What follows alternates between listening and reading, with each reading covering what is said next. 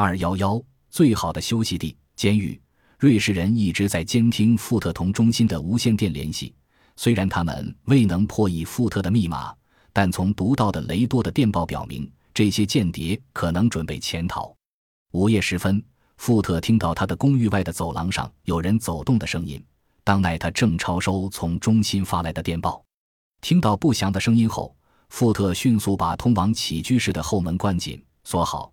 当警察砸门时，他镇定地把写有情报和一码记录的几页纸撕碎，放在一个大烟灰缸里，并泼上了火油。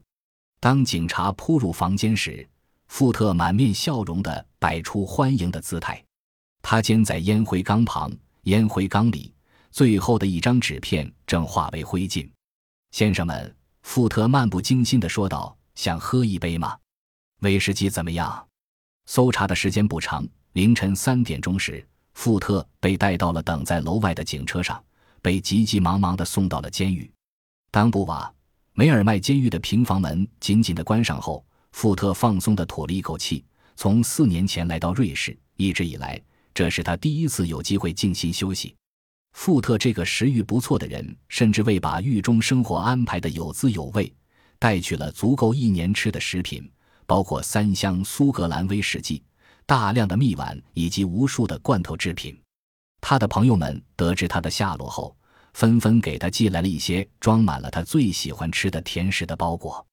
为丰富食谱，富特竟派了附近的一家饭店给他送饭，甚至还有人按时给他供应香烟。富特的烟瘾甚足，一天要抽五十到六十文。把物质生活做了舒适的安排以后，富特开始享受监察长和密码分析员审讯的乐趣了。从一开始，他就明明白白地告诉希求从他嘴里撬出点什么来的两个严阵以待的人，他什么也不打算说。我事先告诉您，富特正儿八经地告诉监察长。我在回答你们提出的问题时所讲的每一句话都将是编造的。监察长对富特不抱任何幻想，他是个职业间谍，从一开始就是在浪费时间。我们不可能从他那里得到任何东西。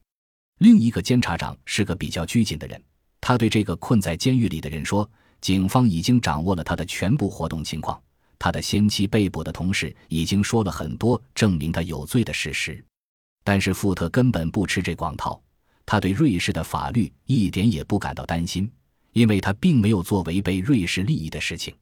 只要你肯老实的彻底交代清楚，监察长最后放松的严厉，你会立即得到释放。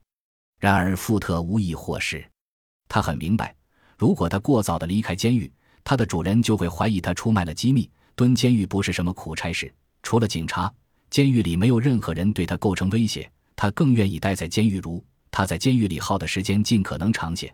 他后来甚至与警察都交上了朋友。时局总在变化，这时新的情况又出现了：巴黎获得解放，法国和瑞士之间的边界又重新开放。对瑞士当局来说，富特已经成了令人头痛的问题，他们非常乐意把他弄走。富特得到提醒说，只要肯招供，就会立即释放。他甚至可以不用提到苏俄的名字。芒特同意了，他签署了一项声明，说曾为国联中的一个国家工作过，然后写了一张两千法郎的保释支票，就又走出了监狱，二重新回到高墙外面的忙碌的世界。本集播放完毕，感谢您的收听，喜欢请订阅加关注，主页有更多精彩内容。